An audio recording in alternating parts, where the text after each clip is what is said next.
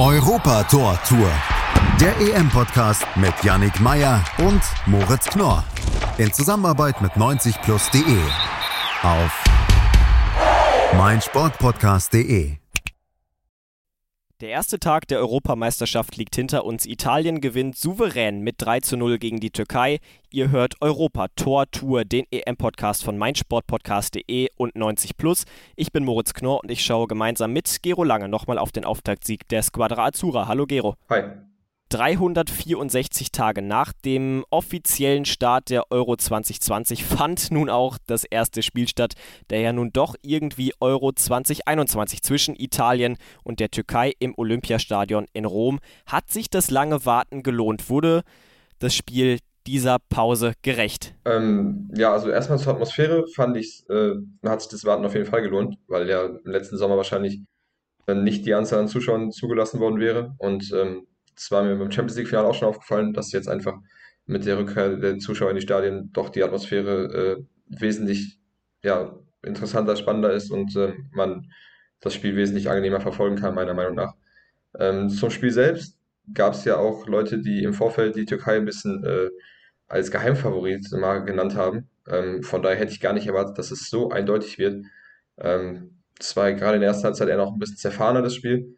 Die Türkei hat es wirklich dann ähm, sehr kompakt gemacht mit ihren zwei Viererketten und sehr tief gestanden.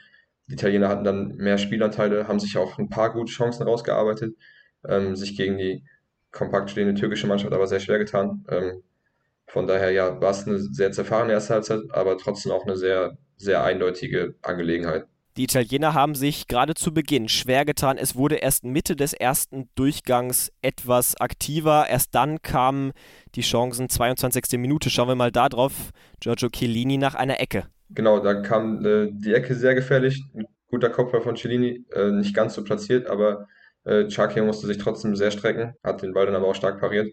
Ähm, generell kann man festhalten, dass die Standards bei Italien eigentlich sehr gut geklappt haben. Da wurde es mehrmals gefährlich und äh, genau, in der Aktion in der 22. Minute halt ganz besonders. Von der Türkei kam relativ wenig und selbst wenn man den Ball hatte und man vielleicht umschalten konnte, dann wurde es alles andere als gefährlich. Woran hat es gemangelt bei der Türkei?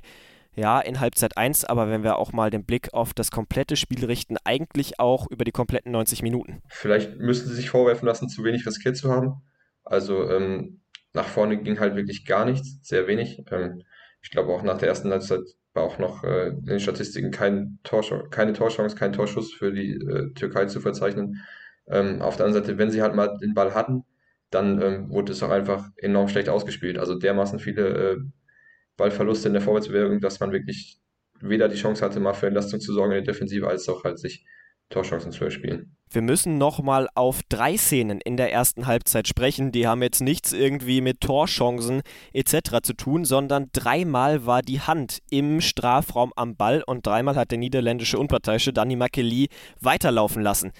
Wie hast du die Szenen eingeschätzt? Ähm, ich finde, man kann sie alle drei so vertreten. Also klar, wenn natürlich äh, irgendwo die Hand im Spiel ist, dann wird erstmal direkt reklamiert und der Aufschrei ist groß. Und es war dann wirklich ein bisschen kurios, dass es dreimal passiert ist in der ersten Halbzeit. Aber ähm, ja, wie gesagt, die meisten Handspiele waren nicht strafbar. Ähm, es kam ja auch wirklich nur beim äh, dritten und letzten Mal unmittelbar vor dem Halbzeitpfiff dazu, dass äh, der Videoassistent es überhaupt mal geprüft hat. Da gab es dann aber auch keinen Elfmeter und ich bin halt der Meinung, dass man es bei allen drei Situationen auch vertreten kann. Danach ging es dann in die Pause, unmittelbar nach diesem VAR-Check. Und da hat Roberto Mancini, der italienische Nationaltrainer, reagiert. Auf der rechten Seite hat die Lorenzo für Florenzi gebracht. Und das hat sich relativ schnell ausgezahlt. Die Italiener in der 53. Minute mit dem 1 zu 0. Ja, das ähm, war in der ersten Halbzeit so, dass sehr viel über Spinazzola über links lief und ähm, die Angriffe der Italiener sehr linkslastig waren. Und genau, Mancini hat dann direkt reagiert in der Halbzeit und ähm, das hat sich dann direkt ausgezahlt, indem das Tor über die rechte Seite fiel. Äh, auch wenn die Art und Weise des Tors dann äh, vor allen Dingen für die Türken sehr unglücklich war. Ähm, also dieser äh, Ball von Berardi, der einfach äh, scharf nach innen gebracht wird. Äh, Demiral kann nicht mehr ausweichen und äh, mit dem Bauch, glaube ich, drückt er dann das eigene Tor ähm, ja, nachdem die Türken das so gut äh, in der ersten Halbzeit kompakt gemacht haben und so lange die Null gehalten haben, war dann die Art und Weise dieses Tors ähm, sehr unglücklich. Und man sagt ja immer so schön dieses Sprichwort, das war ein Dosenöffner für die Mannschaft. War es das auch für die Italiener? Was sagst du? Definitiv, definitiv. Also äh, nach dem 1-0 wurde es ja eigentlich gefühlt noch mal eindeutiger. Da kamen ja fast im Minutentakt die Angriffe und die äh, Gelegenheiten der Italiener. Und ähm, es hat dann ja auch nicht so lange gedauert bis zur 66. bis dann ähm, das 2-0 für Italien schon gefallen ist, nach diesem Schuss von Spinazzola, der noch abgeklatscht werden konnte von Chakir, wo äh, Immobile dann am schnellsten reagiert hat und den Abstauber zum 2 0 über die Linie gedrückt hat. Also das 2 0 relativ schnell danach. Das sollte noch nicht das Endergebnis sein. Ein Tor fehlt noch, aber das schauen wir uns nach einer kurzen Pause an. Und da sind wir auch schon wieder aus der Pause zurück. Wir müssen noch über den dritten Treffer der Italiener sprechen. Knapp zehn Minuten vor Schluss.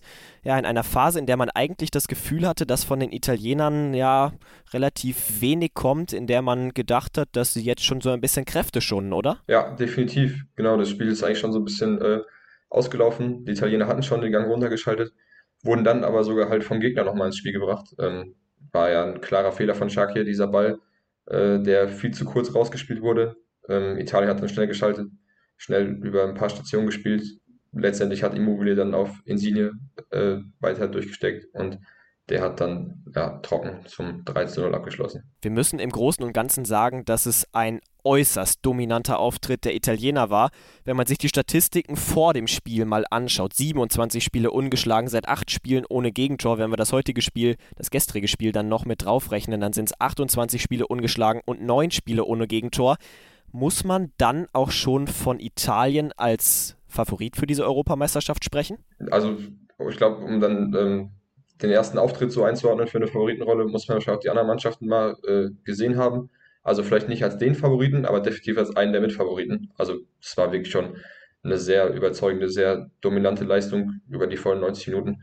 Ähm, hinten wirklich da kaum was zugelassen und ähm, vorne drei Tore geschossen und auch nach dem 1-0 immer weiter nach vorne gespielt und nicht irgendwie ähm, ja dann äh, schon frühzeitig rausgenommen. Also das war schon ein sehr überzeugender Auftritt, definitiv. Ihr werdet das in den nächsten Tagen hier auch noch weiter mitbekommen. Wir küren in Europa Tor Tour an jedem Tag einen Spieler des Tages. Na gut, jetzt war heute nur ein Spiel, nur das Auftaktspiel zwischen Italien und der, Tür der Türkei. Aber wer war für dich dein Spieler des Spiels? Ähm, ich gehe da mit äh, Spinazzola, weil in der ersten Halbzeit lief wirklich, wie gesagt, sehr viel über links im italienischen Spiel. Die Angriffe waren alle ähm, fast über die linke Seite vorgetragen und der war wirklich ein Aktivposten, der äh, viel, viel getan hat für das Angriffsspiel der Italiener und hat ja auch ähm, den Schuss vom 2 zu 0 gehabt, den dann letztendlich äh, Immobile zum, äh, per Abstauberlinie gedrückt hat. Also ja, das ist für mich dann der Mann des Spiels gewesen. Richten wir unseren Blick mal so ein bisschen auf den kommenden Tag. Da geht es ja morgen um 15 Uhr direkt weiter mit dem anderen Spiel aus dieser Gruppe, aber auch im Laufe des Tages. Da wird es nochmal richtig spannend, oder? Ja, genau. Es geht ja 15 Uhr mit äh, Wales gegen die Schweiz. Ähm, 15 Uhr, wo dann ja die Gruppe A quasi vervollständigt wird. Ähm, da ist die Schweiz sicherlich in der leichten Favoritenrolle.